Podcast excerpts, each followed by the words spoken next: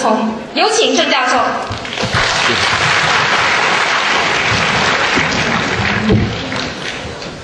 谢谢。各位同学，我得先说各位领导。刚才我进门的时候啊，呃，学校有两位领导，这个我我就特别希望领导早点回家。我说他们很辛苦了，他们这个上呃上班也很辛苦。今天晚上啊，我首先得感谢我们研究生党委研究生工作部啊，甚至我们党委的宣传部的领导，呃，这么关心同学，呃，提供这么好的机会。实际上不是我在这儿来跟大家讲，我觉得最近这个大家都知道，党中央有一个文件，教育部也有一个文件。特别的倡导大学生的这个人文素质的培养。呃，上次啊，啊，就是这位漂亮的女同学啊，到我的办公室啊，一来就给我攀老乡，因为她是重庆人啊，我也是在重庆生、重庆长的。这个再忙啊，也得答应大家。我首先呢，得纠正一下。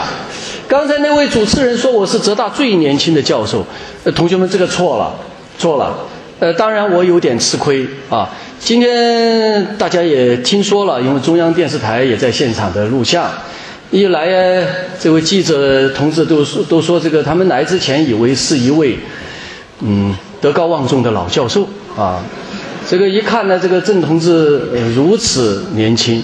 而我吃亏啊，就吃亏在这个上面，因为领导早就应该提拔我了，就是说我年轻不提拔我，等他们要提拔我的时候，我就差不多五十岁了啊，五十，呃，我我已经四十五岁了啊。当然，我对同学们呢，我就是这么讲的啊，同学们，这个今天这个报告啊，呃，同学是很早就联系了，但是今天有点特殊。有点特殊啊，这个也很是很很很自然。我要告诉大家，中央电视台为什么来？因为前天《中国青年报》啊就登了篇报道，呃，这个题目哎，我也研究了半天，我也琢磨了半天。因为我这个上了岁数了啊，跟同学比我老，年纪大了，所以看不懂。你说这个愤青啊？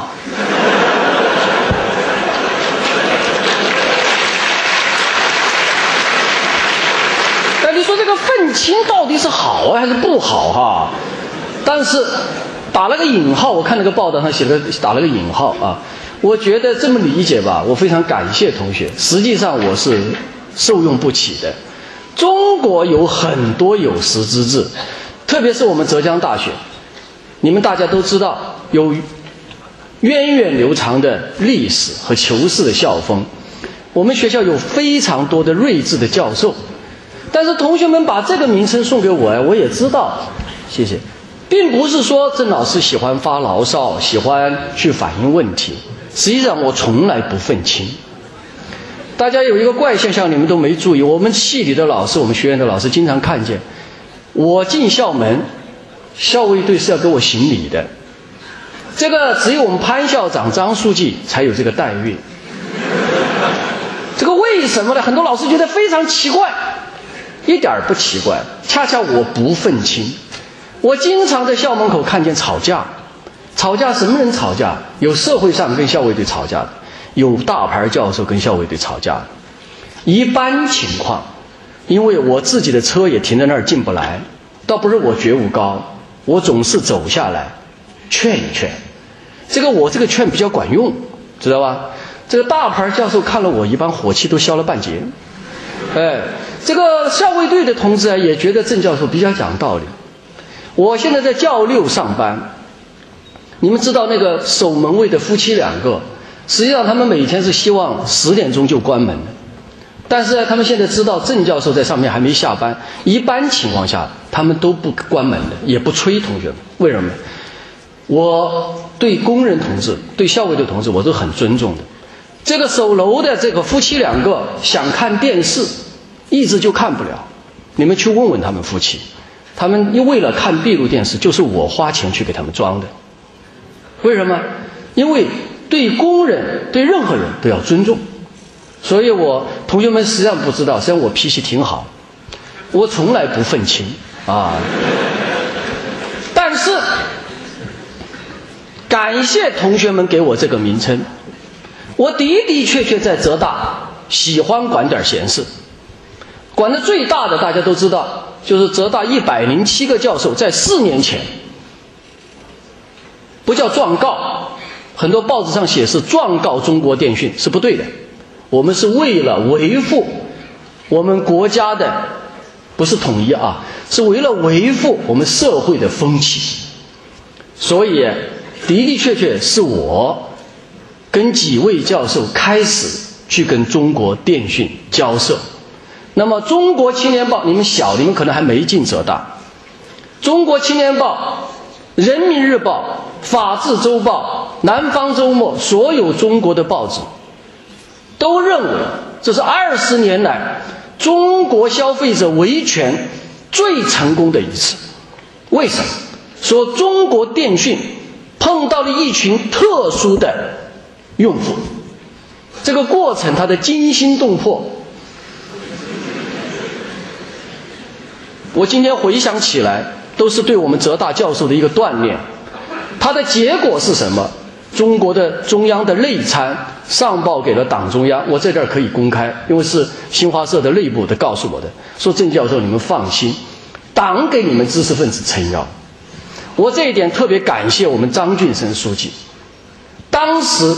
我们浙大的教授的的确确有相当部分的教授已经被吓住了，因为有我们的个别领导说这是少数人在闹事，我们家也不得安宁。很多人都说我家里的电话和我的行踪都是被国家安全部严密监视。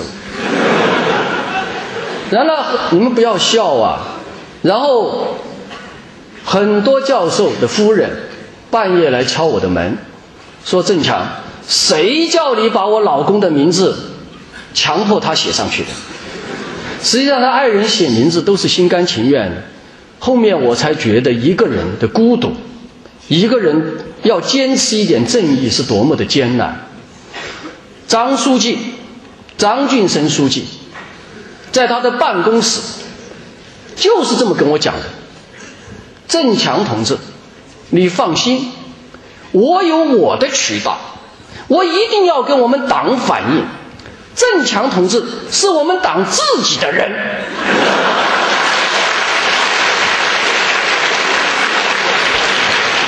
张书记说这个话，就是由于他长期在敌后工作养成的。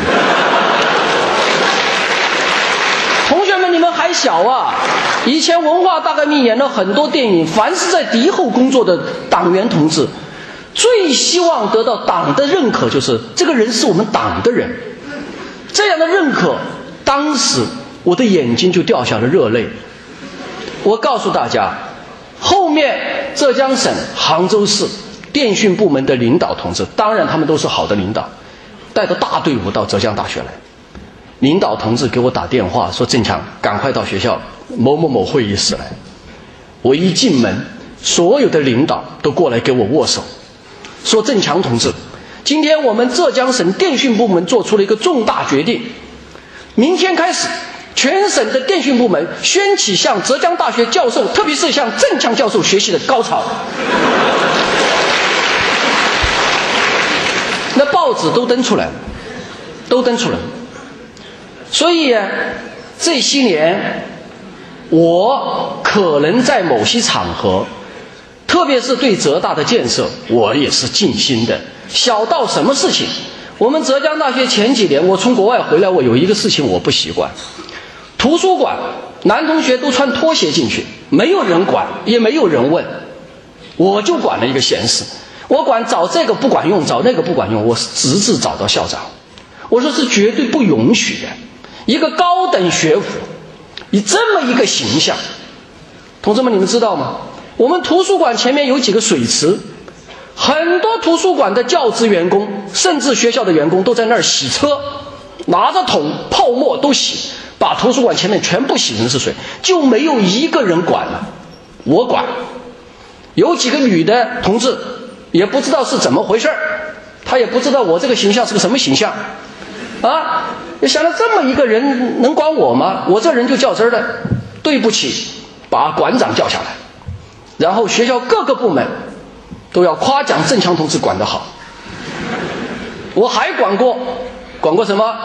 外面的一个领导开的车逆道行驶在浙大的这个这个教室教山前面，对不起，我就把车停在那儿，自行车就停在那儿。那个司机下来就凶我，说你搞什么名堂？你知不知道是领导的车？我说我搞什么名堂？你知不知道我是什么人？嗯。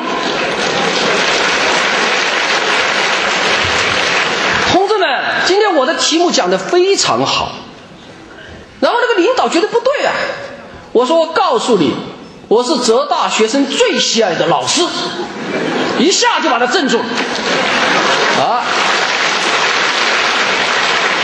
那个车上的领导就下来，就跟我握手，说谢谢，对不起，我们换一个方向，同志们，特权也好，歪风邪气也好，归根结底。是我们人的意识，人的意识产出于何处？教育。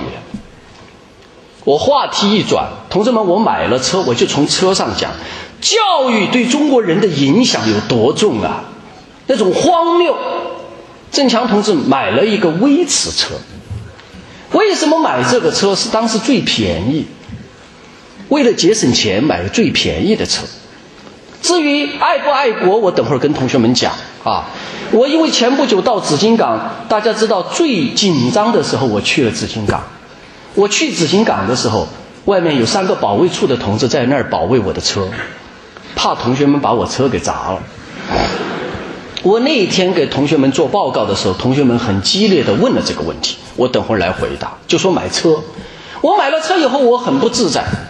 我碰到很多人都说老郑。你也太不像话了，你也太窝囊了。你这个浙大的算是算算是有点名，他们叫大牌教授哈。你老郑是大牌教授，你怎么就买个威驰车开开？同志们，威驰车的排气量就一点五，说不气派，说老郑太不气派，随便怎么也去搞一个两点五以上的。你说这个听了以后怎么说呢？你说郑同志会傻吗？不傻。我说，哎，我老兄哎，女的男的都在那儿。我说你们怎么回事儿？谁说买车要气派？如果要气派的话，我就告诉你吧，那就最好去买个公共汽车开。因为公，因为大家都知道，车都是从公共汽车，再有面包车，再有小车的。你要嫌不舒服，要宽敞，真的是买个公共汽车开。还有同志问我说：“郑强啊，这车不安全，安全性太差。”我又觉得奇怪了，你说买车怎么老想着你撞人家或者被人撞了？如果你要嫌不安全，那怎么就买个坦克开开？是吧？就是这些荒谬的思想源于何处？源于我们从小根深蒂固的虚伪。虚伪啊，同志们！好了，杭州市是最全国最豪华的出租车。北京人实在啊，北京人是见过世面的。我不能说杭州人没见过世面啊，这要得罪在座的杭州的同学。你们想过没有？想过没有？所谓这样的竞争，实际上让我们出租车司机什么时候开宝马的、开帕萨特的，才能够赚回跟开桑塔纳一样的价钱或者这种收入？三倍的时间了，三倍的时间，再有一个在室内的速度一般只有六十到八十，这样的速度，二点零、二点五用得着吗？同时，同志们，凡是舒适了车内的人，因为大家都是学科学的，都知道空间是守恒的，能量是守恒的，那么你必然造成车外面的人不舒服。你们去看看法国，你们到西欧去看一看，意大利、法国、德国，像我们现在的富康车，是最时髦的。我也觉得奇怪了，那德国人一米八的汉子，在高速公路上开的都是一点四、一点六的排量啊，开的都是 Polo，就是我们这儿的 Polo 高尔夫啊，奥迪 A 六。在德国的高速公路上几乎是一辆都见不着，更不要说别克。我们为什么？我们要的是虚荣。好了，我话锋一转，转到我儿子。我儿子经常跟我说：“这个爸爸，这个萨达姆简直是个傻瓜，他怎么打得过美国呢？”我说：“为什么？武器差这么大，还打什么呀？还打什么？同志们，你们跳跃的想一想，毛主席，红军的四渡赤水。”就是说，老毛那个时候，如果呃不能这么说哈，老毛跟我儿子想一样不对了啊。就是说，就是毛主席那个时候想的东西哈，跟现在年轻人想的东西，他为什么有这么大的差异呀？为什么由于这种思想产生了不同的精神？一个就是举手投降，另外一个是不屈不挠。为什么？因为这些年呢，我们反复在说一句话：落后就要挨打。好的，毛主席他老人家教育青年说：落后就要挨打。我们的先辈鼓励我们后辈要发奋，这句话没错。最根本的是让大家要有警示，要发奋。但是，落后就要挨打，一教育了以后啊，他的另一面就是培养了。相当一部分人的奴性思想，落后就要挨打。你应该反问一句：我落后为什么要挨打？你强的人，你为什么要打我？我为什么就要会任你打我？但是现在的青年人很多都不是这样了。好了，再发展下去，现在的小孩儿，白毛女现在舞剧也重新在演了，很多小孩跟爸爸妈妈提。人家黄氏，那个那个叫那个那个，那个那个周扒皮啊，不周扒皮，这是半夜鸡叫了。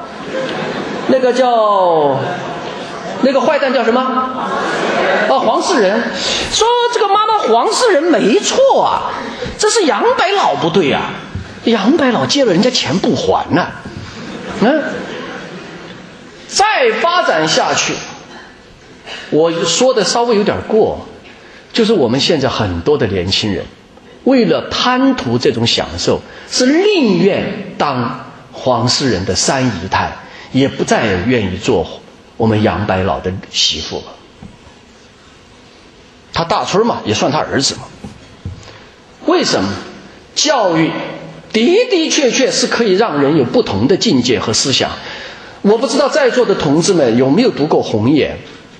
我因为长在那个渣滓洞旁边。我是从小我就要说教育对我的影响。我说了，我说过好多次了，我对江姐的敬佩，甚至在我青春的时候，我还甚至想过，如果江姐要是现在，我就愿意去跟她谈恋爱。为什么？我是从情感，甚至从她的形象，我都敬佩她，因为穿着一个旗袍，一个白围巾。江姐，在座的各位年轻人想一想，这么年轻的一个女子。也有小孩儿，你们知道，有了孩子以后，我现在就是父亲，你们都要知道，一个人不管男女，当一做父母以后，他的人生观是有些变化的，这个是被人的意志为转移的。你们去看看《动物世界》。昨天晚上，我当然你们不了解我，我我的教研室所有的研究生，我都鼓励大家多看《动物世界》，多看《动物世界》。你看那个麋鹿。被两个非洲野狗把他那个小孩给咬了以后，那个麋鹿明明知道自己搞不过，那没有办法，本能的母亲就冲上去了。就是说，一种母爱，一个女人为了革命的信念，在那个时候指甲里面穿竹钉可以不背叛。我觉得有些时候是很可悲的。我想了很多事情。就是很很多的革命先烈，包括抗美援朝。我的父母，我的父亲也是解放前参加解放军的，一直从我们的江浙一带打到了四川。我经常在讲，他去世的时候，当然我在他追悼会上也发表了一个感人肺肺腑的对我父亲的追悼啊，就是各位在座的想一想，到底我们受教育是为了谋生？会是为了荣华富贵，还是一个人树立一种境界？我今天谈的第一点，说的是正面的教育，最根本的是要人有一种精神。这一点，我认为我们应该大大的向日本民族学习。我首先思考的是，我在日本留学这么多年，我虽然恨，有人说我恨日本，那是我民族的感情。但是这些年，我一直在思考，我们应该向日本民族学什么。我讲简单的例子，同志们，你们思考一下，在海外，在日本的海外、韩国的海外，没有一个反政府的组织。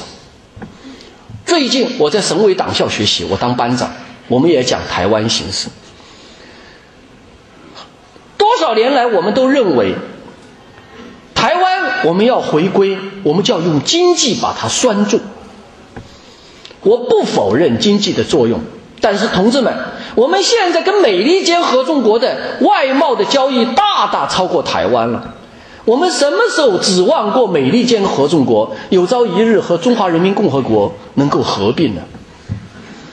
这是不可能的。其结果是，很多台商认为这种分裂对他们谋取某种利益。创造了条件，而且今天台商摸底要回归祖国的认同程度是大大的低于二十年前，这就是现实。实际上，在这个问题上，我们要反思。陈水扁，他的的确确赌啊，他看准了，他怎么能让台湾不跟大陆合并？从文化做起。我们最根本的是我们中华民族的文化认同感，我们不能骄傲，我们再也不能骄傲，说是我们中华民国、中华民族五千年的文化，让我们每一个中国人都有强烈的爱国心。不是的，我甚至非常危机的、悲观的认为，如果有朝一日有条件，也许会冒出。第二个、第三个陈水扁，我们对照一下韩国、南朝鲜跟北朝鲜的文经济差距，同志们，那是远远大于我们跟台湾之间的差异。但是南朝鲜的那些人，从来都没有说我嫌弃你，我老子要当皇帝，跟你们没有关，你们成你们你们的，我们成立我们的，我们都不要在一起。韩国人就没做这个事儿。为什么？因为韩国人的民族认同感、文化认同感，大大的强于我们中华民族。这个问题大家要思考。所以根归根结底，文化的认同是极其重要的。当然，这个等一会儿我会延伸到外语的学习。大家在网上也看到。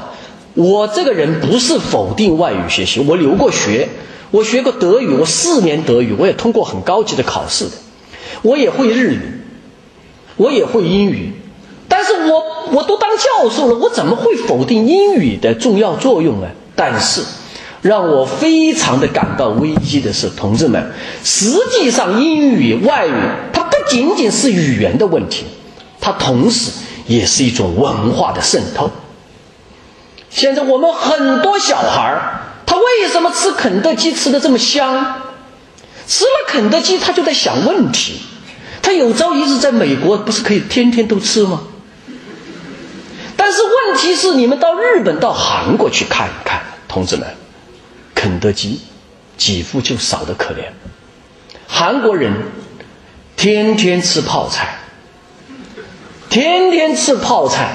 日本人天天的都有年轻人穿着和服进神社，神社日语叫进甲，你们不要跟那个靖国神社连上钩，就是我们的庙。我们呢，我们认为我们民族文化很多传统的东西土，你到了巴黎，你到了德国，你才会感到，我我每次去看都不是看着玩的。我才感觉到，我们中华民族，我们中国能引以为自豪的是什么？法国巴黎的主城区几乎就没有一栋现代化的高楼。你看到卢浮宫，看到巴黎圣母院，你才知道法国人他为什么自豪？自豪什么？文化和历史。我们在自豪什么？我们不知不觉来了我们的朋友，来了我们的同学，你们带他们到哪儿去呀？你们去看东方明珠高楼大厦。杭州有一个郭庄，你们去过吗？今天下午我跟本科生上课，六十几个人，我问了同志们，知道杭州的郭庄吗？几乎没有人知道。为什么？我们太注重我们天天去看草坪，我们天天去看有一个湖，我们的文化了。你们不要以为西湖最美，我告诉大家，日本到处都是湖，富士山下到处都是湖，瑞士到处都是湖。你的文化呢？浙江大学，你们来了，朋友带到哪儿去啊？你们带到到西湖，带浙大哪个地方看看呢？同志们，郑强同志，每一次有人到浙大来，我都带到少科馆。少科馆挂的那些肖像，那就是浙大辉煌历史的记录，说都不要说。中学校长来一百来一十我都不怕。你们也知道，我才来浙大的时候，我还是个副教授，我就赶到全国去。所有的很多名牌中学去，我也被拦到门口过。我在四川成都的七中，这儿肯定有七中的同学，啊，那是一所著名的高中，四川很有名的。然后我还是四川大学有名的一个老师，四川大学很多的校领导的孩子都在浙大，所以他们很尊重浙大。想了想，郑强他们也比较了解，我在川大当了十年老师。好了。他们打电话很热情，跟哈成都七中的同志打电话说，我们郑强教呃郑强博士那时候啊，那想来给你们中学做做报告。成都七中的领导说什么？嗨，很客气，对不起，我们这儿都请院士。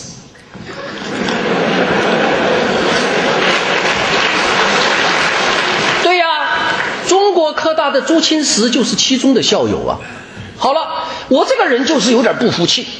我就是有个气概，介绍不行，咱们自己去。我就像今天这样啊，这么留了学回来有点讲究啊，一般都打个领带，把头发吹一吹。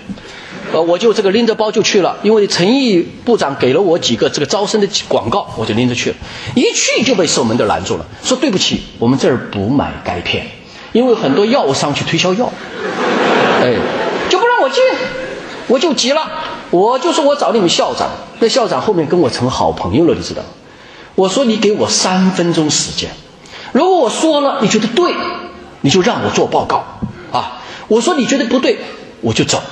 三分钟把他感动了，他就没有想到一个留学回来的同志对中学的这种热爱，对中学孩子的这种热爱。我说院士有院士的牌子，我就是一颗爱国之心，一个爱孩子的之心。我说你放心。我讲了以后，你肯定满意。好了，成都七中一炮打响，一炮打响就不可收拾，我就没有回来啊，在成都待了二十天，轮番的做报告。做报告没有完，重庆的南开中学一中、八中全部都联系上了，好了，叫我去，去了我就惹祸了。当年的南开中学重庆。尖子班的百分之七十报浙大，他们那个校长我到现在还记得他，叫宋普啊，大家不要去说我点他的名啊，点了就点了啊。宋普校长急了，说明年一定不准这个郑强进校门，因为他们呢有关系，跟其他的大学有关系，所以就起到了这么一个效果，做事情。我说干什么？我说我最感激的就是那个年代同学们，那个年代的教育，我们是受了苦的。七七七八呀，同志们是受了苦的。我班上的老同学已经有去世的了。我今年四十五，我当时十八岁进浙大的时候，我们班上最大的三十八岁，大我二十岁。我们班上弹琴、吹拉弹唱，同学都会。为什么？因为以前没有机会进大学，大家都学了很多一技之长。比如说郑强老师，为什么能唱歌呢？因为我们家庭出身不好，我的爷爷有历史问题，我还有一个姐姐。我爸爸为了让我到农村去，可以调回到城里，是属于可以改造好的地户反坏右的子女，所以我六岁就唱京剧。我这个眼睛比较有神，可能跟唱京剧有关系啊。唱了以后，中国京剧团就录取了，三次录取啊！我感谢我的父亲，他没让我去，他说应该读书。因为同志们真的是感谢我的父亲，因为唱京剧，男孩十六岁要倒嗓。如果我的嗓子没有现在这么好，说不准我现在就在中国京剧团拉幕布啊，或者打打幻灯。后面到了小学就打乒乓球，那重庆市业余体校我也进了，所以我现在是浙江大学乒乓球协会副主席，啊，我现在是副主席。到了高中手风琴拉了四年。然后再到了高三和大学学声乐，所以造就了我很多思想，很多营自己的素质，可能跟当时的这个境界有关，学习有关。好了，现在我看我的儿子，我看我的儿子已经成为了学习的奴隶。我上次跟竺可桢学院和浙大的所谓的尖子的本科生说了一句惊人的话。我说：“同学们，我看到你们很高兴，但是我不得不说，你们实际上在精神上已经残废了。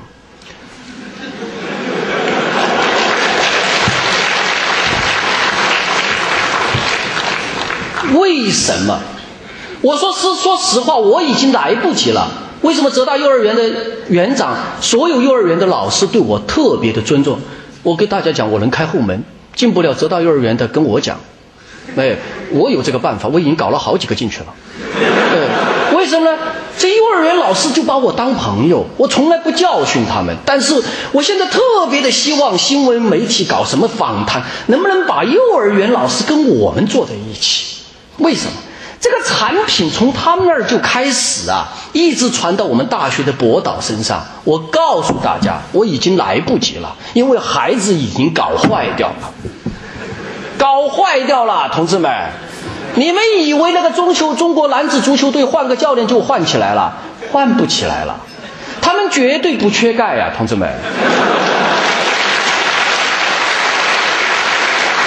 我早就说过，北朝鲜的那些队伍，只要到中国来访问，都高兴的不得了，猛吃猛喝，他们一年吃不了两顿肉啊。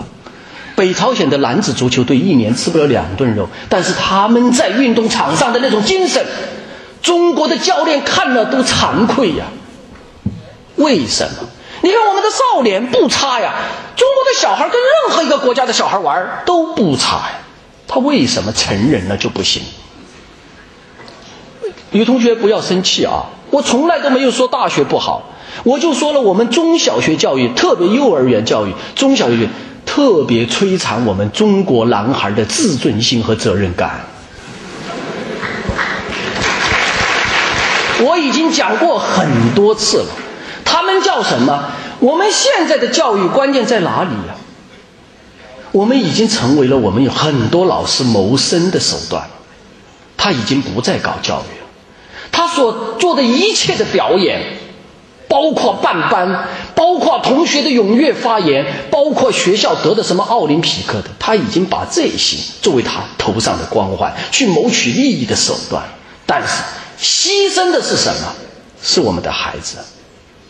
我上次讲过，奥林匹克竞赛搞了这么多，搞的结果是什么？同学们，真正奥赛得到金牌的同学，我要问到后面有几个在这个领域？真正坚持下去了的，坚持不了，为什么？他们的心灵已经疲惫，他们一切的智慧都已经被扼杀了。这叫什么？这叫摧残式的教育和掠夺式的启发。幼儿园就小学化，小学中学化，中学。大学化，那个东西跟庄稼一样啊，跟那个猪一样啊。大家都知道，凡是催肥的猪都不好吃的。催肥的猪啊，连小孩都生不出来，因为它不成熟啊。他是长得很胖啊，但是他的功能呢，他的器官都没有发育啊。怎么能这样从小的把一些孩子完全像小大人一样，让他们去学了钢琴，学了外语，学了计算机？你看我们中国的运动员，我说过，那个瓦尔德内尔这次出来的时候啊，那蔡振华呀、徐寅生呢是傻了眼的。哎，他说老瓦怎么你又来了？哎，怎么你又错？他们为什么按照中国的思维，老瓦早去当体育委主任，不跟袁伟民一样吗？那老瓦他怎么就不去当呢？你说老瓦打的时候跟那个王浩打，刘国梁在那儿当教练，刘国梁在老瓦面前算什么？刘国梁跟老瓦打的时候，蔡振华当他的教练，现在都坐到主席台上去了。老瓦打乒乓球，他打的最早的是跟郭跃华打过，后面有江家良。人们是什么？人家是一种不叫追求科学，是追求一种爱好的最高境界乐趣。我们不是啊，我们的运动员只要一得了名，一得了利。特别我想不通吧，是不是？你说一辈子翻了这么多跟斗，受了这么多苦，结果他的很多同志的最后的价值就体现在嫁给一个五十几岁老头儿我不反对人家的婚姻自由啊，但是大家想一想，就是说为什么不把它当一个兴趣？为什么中国人一得到一点东西了以后，他立刻要么到清华去读个什么硕士，要么去开个公司，要么当个官？不是这样啊，同志们！日本足球队女子足球队参加亚运会的时候的路费全是自己筹的，为什么？兴趣。好了，我们的教育精神没有树立，同时我们兴趣把最可爱的孩子的兴趣搞得没有了。我承认，我们的国情让文如校门的时候没有选择权，甚至有些专业是。大家妈妈在那儿干着急，你看我最近只要每年高考，我这儿就忙得不得了。每一次都是那些孩子的妈妈爸爸在那儿干着急。说老实话，白着急，白着急。我的爱人也是中学老师，而且是浙大附中有名的中学老师。我都讲过，你们中学老师的辛苦我尊重，但是你们的辛苦到后面，我们反过头来看。它的真正价值在哪里？我觉得要重新的评价，重新的评价。我们在座的各位同学想一想，读书如果既不树立精神，既又不启发兴趣，我刚才说的是两个正面的教育，它最重要的是让人有一个精神，同时唤醒他的兴趣。如果我们做不到，我们的教育，你说它是成功还是失败？说创造力的问题。我们现在研究生有个毛病，我在座的很多都是研究生。老师布置一个题目以后，叫他去查点文献，仅仅查点文献，哎，就有这么一种现象和心理。每天呐，十一点半或者十一点，从图书馆回寝室的路上，如果手上能拿到两个复印件，心里都美滋滋的；要是拿不到复印件呢，心里都觉得发慌。然后非得去查他一个月两个月查出几个参考文献来一个 review。我的学生也也有这样的一个特点，有一次就来跟我说说郑老师麻烦了，看来这个课题有问题。我为什么有课题有问题？他查不出来。哎，我说查不出来才好嘞，你为什么就要查出来呀？为什么同学们？我到日本去留学，我才发现日本人从来不查 CA，有没有化学的研究生啊？化学研究生都知道，化工研究生都知道有个 CA，美国化学文摘，日本人不查，从来不查，为什么？他已经发展到了这个阶段，自信，从来不看 CA。日本人已经到了发展到埋头苦干、相信自我的这个阶段，为什么？这就是一个民族的思维方式。什么思维方式？我们在座的研究生。你们由于没有底气，所以现在去求新，求新也是没有底气的表现。为什么？新的东西反正人都不知道，你不知道，我老师也不知道，大家都不知道。实际上，教育和科学的延续性是最考验人的。不要说悬了，什么现在科技的发展一天一个样，如果一天不学习，什么新的知识不掌握，人就成文盲了。我就问大家，如果现在从头开始，就这个玩意儿，我们在座的各位，你说你发明它容易吗？今天的灯泡，如果也没有我们前人的积累，你从头开始，你来给我做看，你容易吗？你根本就没有接受希腊已经创造的知识。你就想到一步登天，这就是我们教育又带来的一个问题。不仅没有培养我们勤劳、勇敢、善良、坚韧，培养出了我们的投机，培养出了我们的投机。日本人的大学答辩从来不带一句话，什么空白，我也不知道空白日语怎么说，从来不讲说自己先进水平，讲什么？做了几条曲线。做了几个结果，所以日本的博士难拿呀，非得要写出几个高质量的 paper，而且他们的 paper 都是厚厚的、长长的大文章，叫 full paper，不动不动绝对不写 letter communication 或者 notes，OK，所以我们养成了这么一个习惯，就是什么呢？想一步登天。所以很多的同学，不要说本科生了，你们读研究生，首先去图名称好的。我才从北京回来，最近有一个新名词，你们听到过吗？叫 MBIC。MBIC 大家知道吗？MBIC 不知道也没关系，这是刚从北京造出来的一个轰动一时的新名词。N 是 Nano，B 中间有个 I information。MBIC，NB，B 先开始 biology。I 是 information，C 英语我读不准，我不敢说，叫认知科学。OK，时髦，但是很奇怪，这次是高档高层次的，陆永祥院长主持会议，主持了一天，高不高档？高档，一个人在这儿坐着主持，听人家讲报告，我们在下面坐着。浙大去了一批国家杰出青年基金，很多同志都问，我们中国到底有多大的差距啊？我们现在的生物科学的全国的水平加起来，也就仅相当于美国两到三个大学的水平的总和。我们中国生命科学的水平也仅仅相当于日本二十年前的水平。所以，我们这么一个发展中国家，我们大家用老百姓的钱，真的大家想一想啊。郑老师经常到农村去看一看，我我这个报纸上讲了，那一天同学们很群情激愤的时候，我每一次都要问同学们：我们今天坐到这儿的时候，你们想过巴勒斯坦的青年，想过伊拉克的青年，甚至想想俄罗斯？今天咱们要在这儿坐的开会，要在俄罗斯，警犬早就来闻过了，没有安定，说不准就爆炸。我们今天有这么好的一个幸福生活，特别浙江大学的学生能享受如此的物质文明的时候，想过没想过这种差距？好了，我们现在为了赶超，我们花了大量的纳税人和劳动人民的钱。那么我们就要问：我们到底为我们的国家做了什么？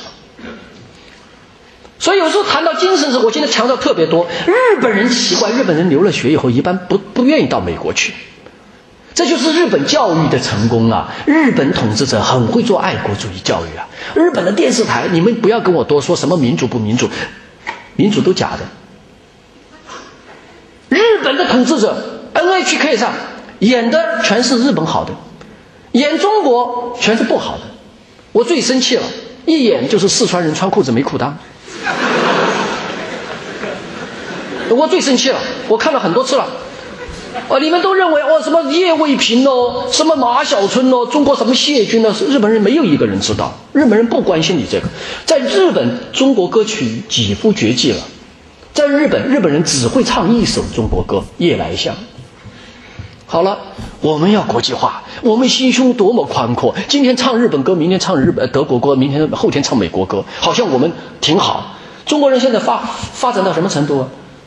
自己是几斤几两搞不清楚。既过分自卑，又过分自傲。自卑什么呢？凡见到美国人，还没说话，自己就先低下头；凡是见到黑人，还没有说话，就瞧不起人家。你以为你几斤几两啊？我告诉你，我在日本日本女孩像我正强同志去的时候，呃，回来一回国，那些叔叔阿姨都拉着我啊，老郑，那你们正强怎么不再带个日本老婆回来？啊，以为好像日本女孩都喜欢中国人。我告诉大家，日本女孩喜欢黑人也不会喜欢你啊。哎，也不是说我不想喜欢日本女孩啊，是没有办法喜欢呢。我们实实在在讲吧，那我也是人呢，我在留学三年，你说是吧？寂不寂寞也寂寞啊，对吧？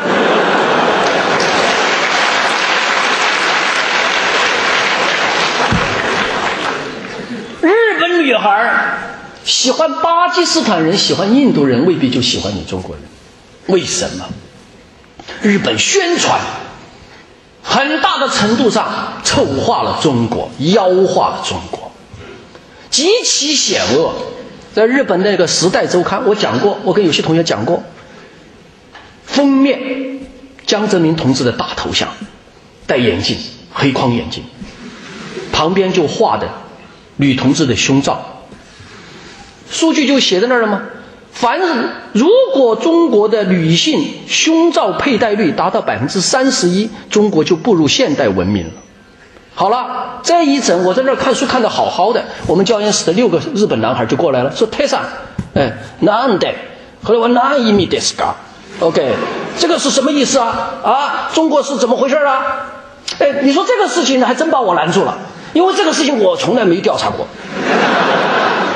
也不好调查，就气呀！你说这个事情怎么能这样？我又反过来问他们呢？哎，我说你们说日本带了多少？那几个小伙子他也没结婚，结了婚也没办法统计啊，对不对？这种这种恶毒啊，同志们，日本人怎么爱国啊？日本是一个保护农业的国家。日本前些年在我留学的时候出现过粮荒，日本就进口粮食，进口来的一个很奇怪的现象。有一天上午，全国的家庭主妇都把买来的米扔了，扔到门口。这个名称，这个米的名字叫 blando。这有学日语的吧？叫混合，英文叫 blend。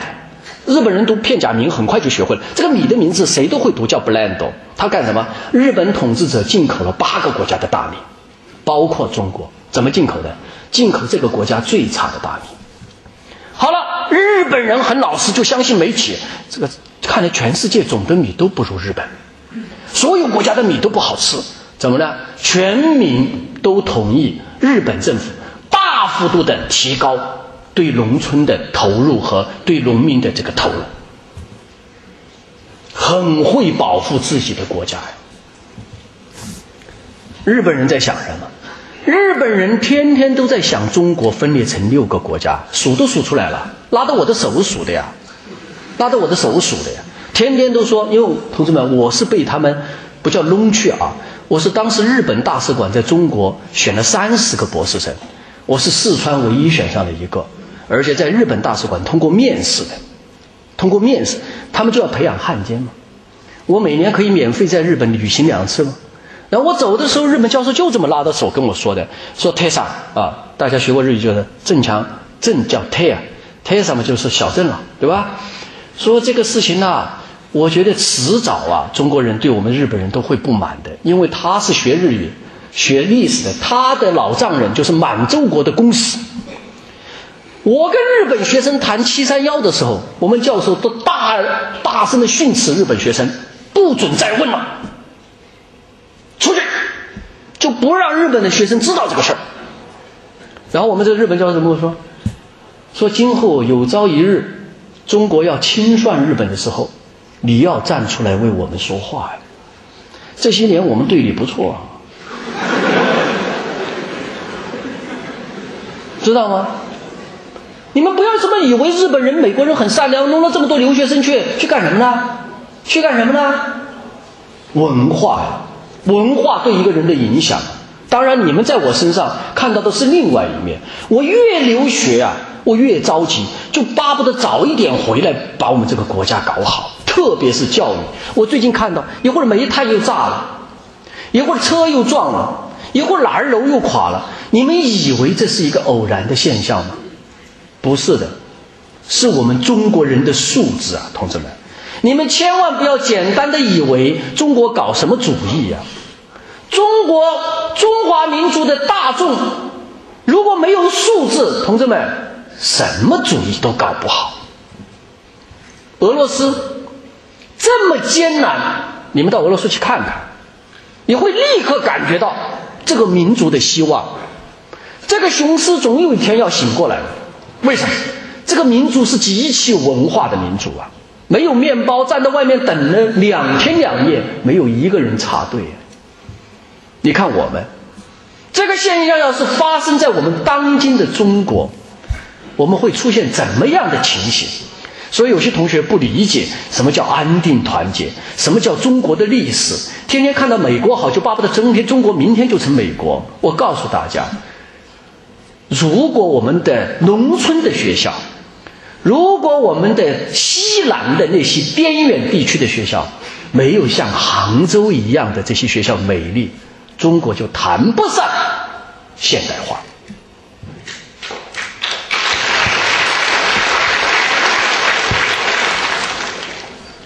好了，谈到大学的同学找工作，日本有一个现象：日本凡是读博士的人，中途只要有一个单位要他，他基本上都中退，叫中退，中间退。退了以后，今后回来拿再来拿论文博士，因为在日本现在几乎饱和，在日本博士是最难找工作的，硕士比较好找工作，而且日本的博士也没有像今天中国这么大的规模，所以我们在一方面强调我们的教育的高层次的时候，同时我们要注重的是什么？我们怎么来定位自己？我们怎么来定位自己？我有一个很不客气的跟本科生同志讲的，我说你生下来的时候吃你妈的奶，吃到断奶，断完了以后，你一直是吃的我们中华人民共和国全国人民老百姓的奶，吃到大学毕业，你们现在好了，出来张口就要嫁，你没有资格要嫁，同志们。如果我们自己不爱这个国家，我们就完蛋了。美国的西部、日本的北海道，全部是这些民族是几代人的垦荒垦出来的。日本的北海道，现在你们去看看，多么漂亮！日本几代人搞出来的。我们我们好了，我们现在只要有钱，只要哪个地方舒适，我们都去。所以我前不久在几年前，我在网上有个讲话叫“民富不等于国强”，我毫不客气的讲，如果有朝一日真的我们跟台湾干起来，真的跟美国鬼子干起来了，你们信不信？当叛徒的，逃得最快的就是这儿地方开奔驰的这帮人，信不信由你们。中华民族。我们中华人民共和国今后最铁杆的捍卫者是谁？是深山老林里面的那些国防战士。信不信由你们。所以我经常看到很苦，我有点说话有点大了哈，不好啊。但是我是说了这句话，我说我要是教育部长的话，凡是搞导弹的深山老林的那些奉献者的孩子，起码应该降分。让他们进浙大、进清华、北大，这些同志才是今天咱们这些穿好的、吃好的的保护层。没有他们，我们这个国家就没有了。你们也不要以为天下太平。台湾问题，我我不是专家，但我说一句：有些同志很糊涂，啊，认为台湾这个事情怎么能打呢？啊。这个事情两边损失很大，还有更甚者，认为干脆把台湾放了，美国人不是就跟我们没说的了吗？台湾能放吗？同志们，如果台湾一一丢掉，我们整个的西藏、新疆就很危险。你们是一点都不懂叫地理政治啊！今后啊。那个西藏高原吹点风过来，连日本人呢为什么给我们西北植树啊？你们知不知道啊？为什么日本人吃饱了饭给我们西北植树啊？因为西北的风都吹到日本去了，沙都吹到日本去了，你知道吗？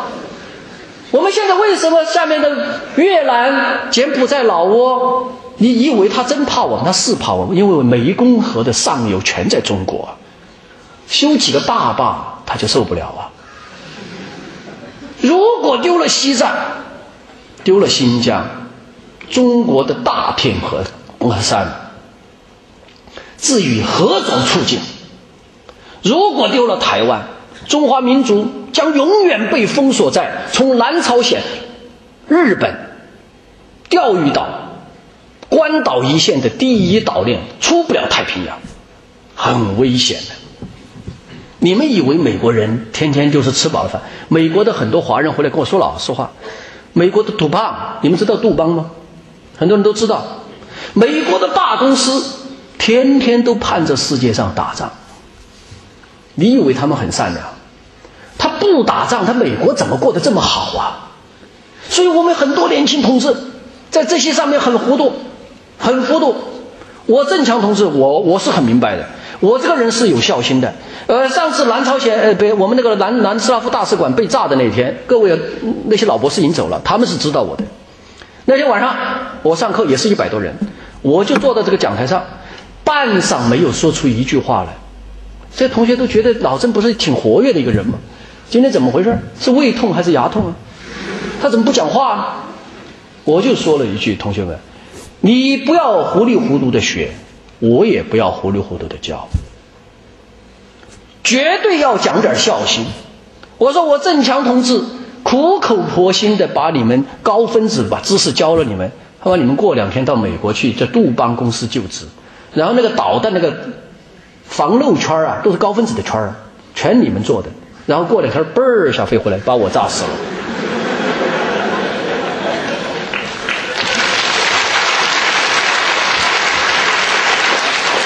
我说对不起，本人绝不教，绝不教。我告诉大家，日本教授，我有四个师兄弟，三个都没有回来，我回来了。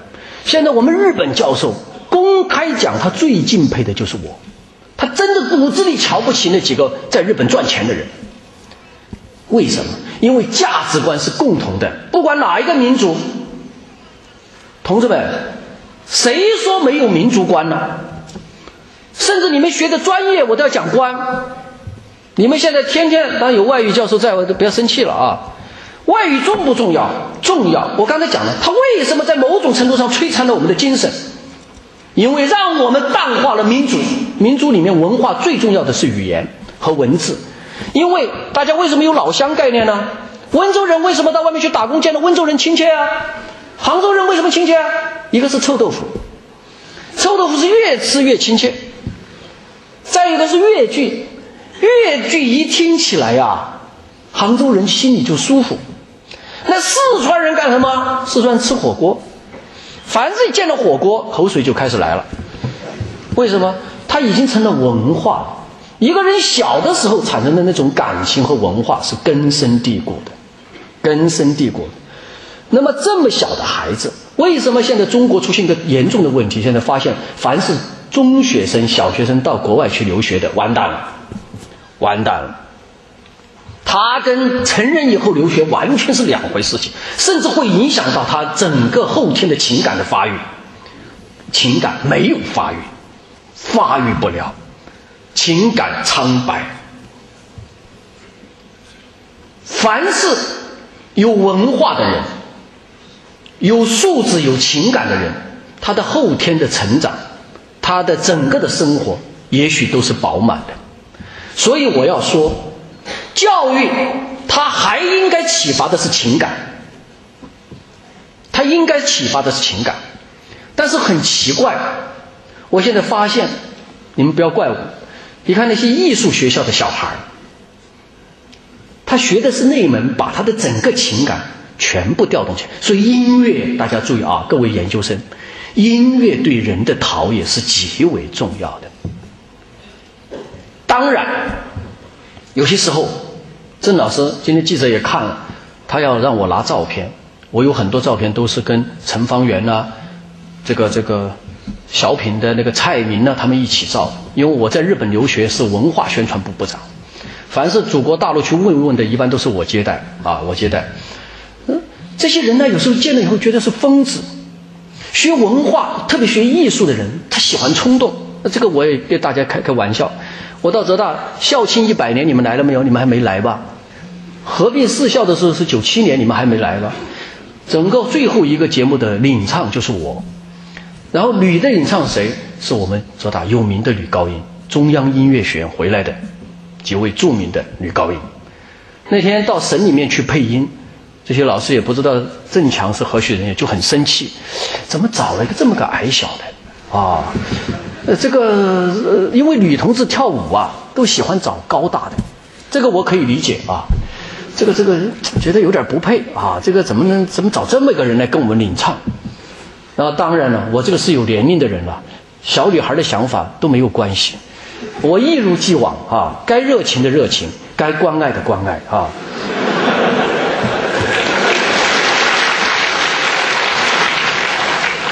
等当天晚上把歌唱完了，这下好了，我家里不安静了。这学音乐的人就冲动了，就打电话来约我出去喝茶，要约我出去聊一聊。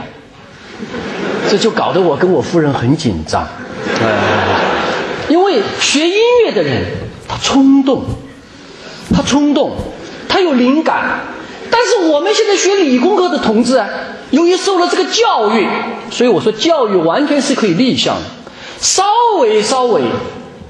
有一点点冲动，比如说男同学，我经常看到奥运会，我们得了金牌，混双得了金牌，你说那两个运动员他应该拥抱啊，他就是不敢拥抱啊。有些时候在大学，只要男同学稍微有一点点弄不好，女同学就会骂流氓。啊，可能啊，这就受了教育。我跟大家讲哈，跟年龄有关系。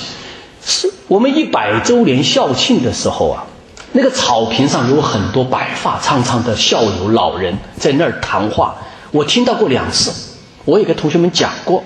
我鼓励现在的同学要增加友谊，我就听到一个老头在说：“说，哎，那个时候我好想摸摸你的手哦，哈。”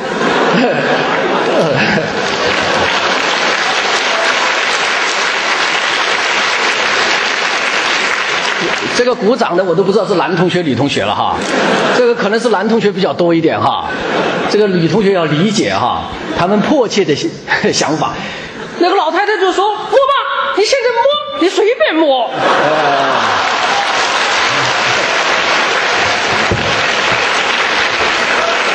你说到了老头老太太怕摸啥？谁摸没关系，他就摸，对吧？我就说这个感觉就是说人受的教育。对事情的理解，同志们，教育还让我们应该具有挑战精神，我们没有了。本来教育是让人往的先进的理念、先进的思想发展，但是我们现在已经没有了。不要说你们不敢向我挑战，现在很多的研究生。已经完全丧失了向传统和权威挑战的这种信心和本能，已经完全的麻木了。我可以说实话，报纸上也登了。说起我们国家的诺贝尔奖，我说过这样的话。那一次教育部那个会，同志们，你们不知道那个层次。当然，我感谢学校党组织对我的信任。浙江大学以前的教育部科技委委员。多半都是副校长和院士，但是组织上啊，在前年把我推选为教育部的科技委委员，我去开会了。开会了以后，就不要说在小组上的发言，所有的老前辈对我的关爱，说郑强同志真的是有思想。好，说闭幕式上两个总结发言，就郑强去讲，我还是害怕，我就给大家讲，国防科技大的校长是什么军衔？中将军衔，副校长是少将军衔。他们就说：“郑强，讲，解放军保护你。”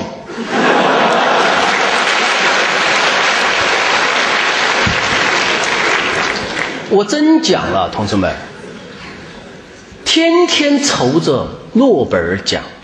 我可以告诉大家，得诺贝尔奖也不能代表我们国家就现代化了。为什么？印度在三几年就得了拉曼光谱，你们知道吗？一个很有名的光谱就是拉曼，拉曼光谱的发明让拉曼就得了诺贝尔奖。但是印度除了软件以外，其他的几乎还不能谈这为科技的强国。我说的更重，我们得了是投机的，我们不得是正常的。说完的时候，我就在向权威挑战，我就有这个信心和这个自信，在那个场合说出了这个语言。同志们，人就是要自信。说完了以后，全场热烈鼓掌，而且教育部很多领导都说的。这个年轻人觉悟很高。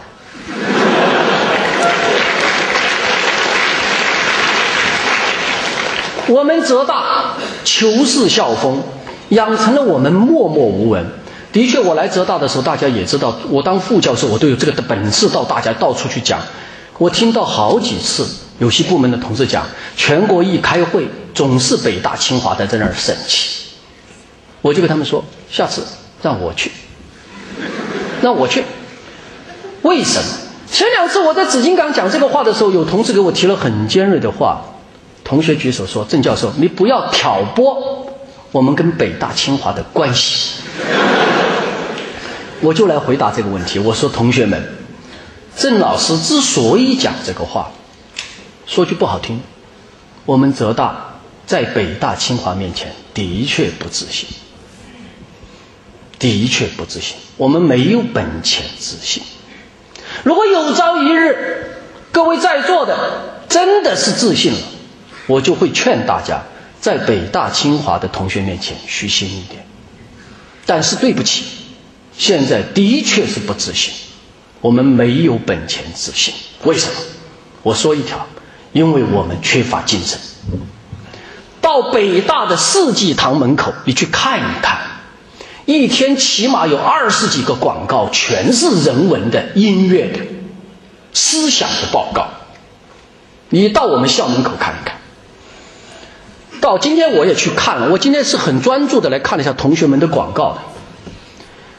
这儿过去的那个那边那个过去的所有的广告，全部是什么考研呐，什么做什么补习班呐，我就只看到郑强同志一个横幅挂在那。我告诉大家，我是有脾气，说我喷青，我一点不奇怪。浙大校门口的广告被我撕过不知道多少次，为什么？一有学术报告，马上就被外面的贴掉。我们到底是一个什么样的大学？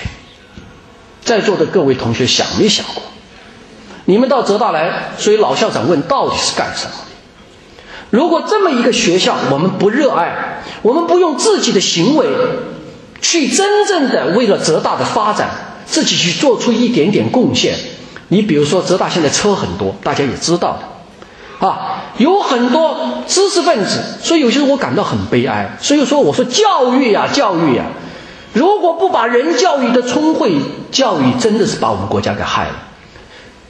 杭州房地产展览我也去了，同志们，我也想买房子，我去了，但是那天回来我不不高兴，倒不是没买到房子不高兴。为什么不高兴？都是有钱人到那儿去的。你看好了，全家老小，最热闹的场面是什么？是每一个每一家老小身上都抱着一些袋儿发的礼品，全部往车上抱，就生来了一个占便宜。只要是人家给的，不要钱的，免费的，总想多拿一点。我在日本京都遇到中国的一个高级代表团。日本的餐厅就是这样，你只要付高额的钱，吃了费吃了这个餐以外，他都给你送点小礼品。你看了好了，中国这个代表团每一个人拿一把伞，这个伞值什么钱？在中国一毛钱相当于纸伞不值钱，但是每个人都拿在心里面乐噔噔的。今天又占便宜了，你看吃了东西又拿了东西。你去看他那个神态，我们街上经常开车，豪华的奔驰、帕萨特，随时窗户里面都扔东西啊！你看了以后，同志们，这个车不代表中国的现代化，这里面的人他代表了什么？你们自己食堂里吃饭，我看过，同志们，只要有一个同学在前面站着。就觉得好像自己今天要是能够稍微差点对，心里挺满足的。后面的同学也养成了习惯了。因为怎么呢？因为他受的教育是这样，只要有熟人，这都是正常的。好了，你们家有人生病，实际上大夫跟病人看病是很正常的。但是中国人现在已经发展到什么程度啊？只要不找个熟人呢，恐怕那个大夫就肯定要乱来，心里不安的，总要找个熟人。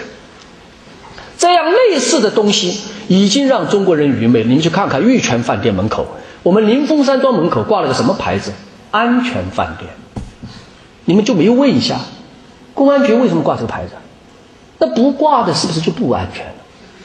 嗯，我们浙大校医院里面挂了个牌子，你们看到没有？放心药房。那玩意儿哪天牌子要是被哪个小偷偷了怎么办？嗯。就是大家接受了这个现实，我们一方面的双重人格我们体现的非常明显，我们一方面愤怒的不得了，说谁谁谁开了后门。好了，在座各位检讨一下，包括我自己，凡是我遇到难事的时候，如果有哪个领导出来帮了我，我是不是内心有点沾沾自喜，觉得自己好像了不得？我们每一个中国人都有这个德行，这个德性呐，同志们。为什么每一次我的报告完了，我都要鼓励同学们发言，都要冷清一个片刻？为什么？每一个同学都在判断，他想发言，他想提问，但是往往那个时候的决定判断取决于什么？出自于什么？他在掂量他的发言有没有分量，能不能让这些听的人认可他？而我们每一个听他提问的人。很多这个时候都表现出自己的水平很高，往往给一些很勇敢的同学们以嘘声，认为他提的水平不高。我告诉大家，这在日本是见不到的。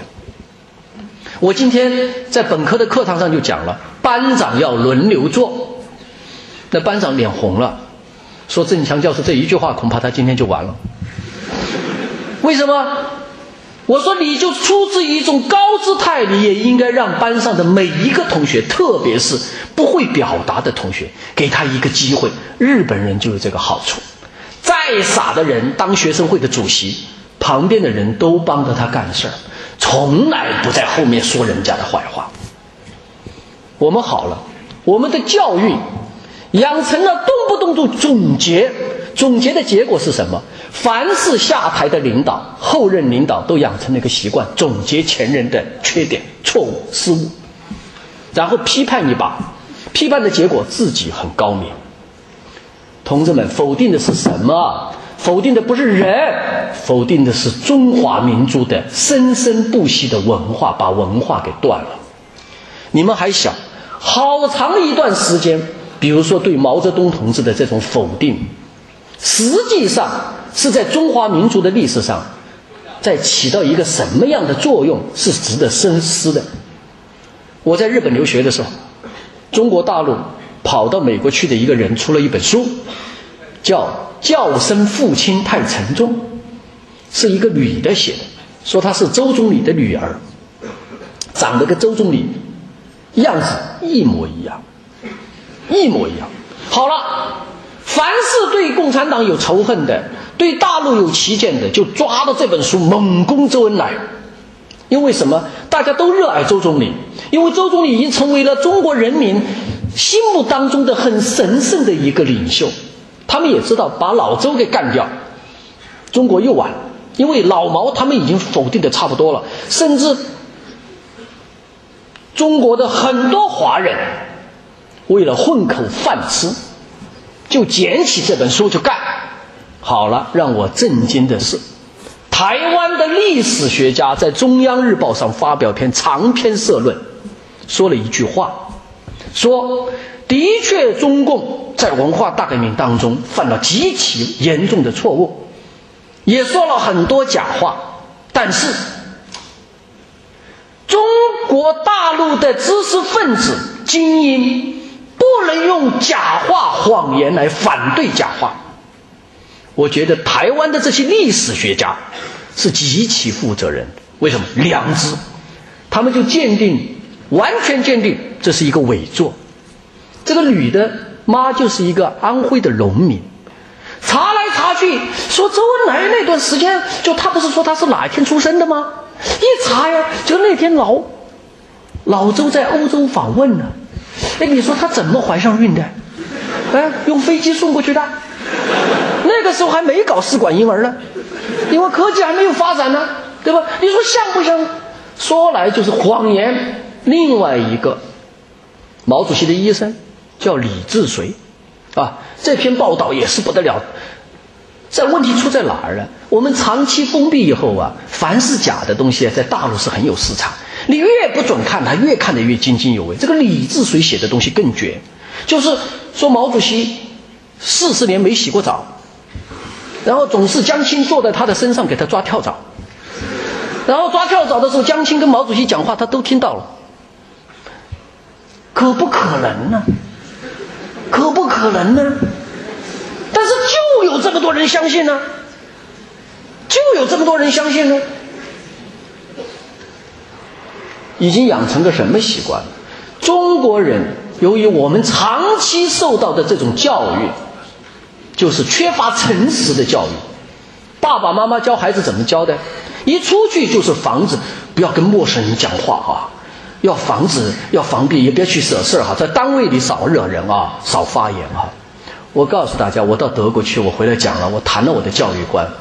德国，不管是中学生、小学生，甚至路上走的工人，你看到他，他的眼光里都充满了善良和纯真。你看不出来他在想琢磨什么。的的确确，同志们，国外的教育让很多孩子都是诚实的，从来都没有安的心整人。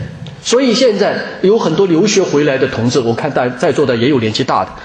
我们最头疼的就是在国外留了学，把孩子带回来，孩子根本就没有办法在中国的中小学读书。最不能适应的，就是中国的中小学的班干部怎么管他们，他们受不了这个管，也不适应这个管，他更不明白怎么去动这个小脑筋去讨班上的老师喜欢。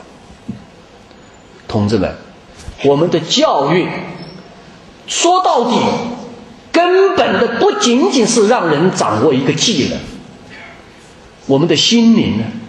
到底读书是让我们更加的善良，更加的充满了爱心，还是我们把这个爱心全部封闭起来了？你去看我们中国现在很多的部门，凡是办事儿，两个脸光，两种。脸面，不认识你，没有一点笑容。只要托一点关系，哪怕是转弯抹角的关系，立刻就露出了笑容。这是一个很可悲的现象，就是我们已经让我们的民族，让我们的国民接受了这种非人性的人与人交往的准则。怎么办呢？每一个人都在讲，所以我这次报纸上讲过，何去何从？同志们，我们自己必须从现在做起。我就觉得这样啊，郑老师绝对不是吃了豹子胆，也不是说我是超人能预见什么。我有一个观点，我倒没有像江姐这么伟大，我甚至在某种程度上也理解朴志高他为什么要叛变。我到底就能是像江姐一样，还是像朴志高？我现在我不打包票，但是有一条。中华民族，中国的进步，他必定要希望有一些智者站在这个民族的前列，起着唤醒民族、指引民族的发展和前进。重要的在哪里？我一点都不着急，我从来没有说一天就把中国改变面包。但是我有一点，我我非常热爱我的工作。我刚才在门口跟吕妙华部长讲了一条话，一句话，我说咱们虽然没有钱。但是看到这么好的同学，今天我们一起来交流，我非常富有。我经常也教同学，你们要爱自己的专业，热爱自己的取向，那种自信要体现的淋漓尽致。浙江的老板，你们知道我现在有点名气在省里面，浙江的老板牛得不得了，以为有钱，他们能买官，你们知道吗？你们以为美国的民主都民主啊？是美国的现象，我跟你们大家告诉你们，迟早要反映在中国。中国的现在乡村的民主已经有些变味儿，有些私人老板就可以当县里的政协委员，就可以当人大代表。怎么买的？钱。但是对不起，知识分子，特别是有思想、有一点点人性的教授，那就是仅他在教育人家，同时他自己必须坚持一种精神。我就跟同学们经常讲，凡是见到有钱的人，你就不要跟他说钱。你越说钱，他本来见你的时候他还有点战战兢兢的，你越说钱，他越来劲儿。你跟他说知识。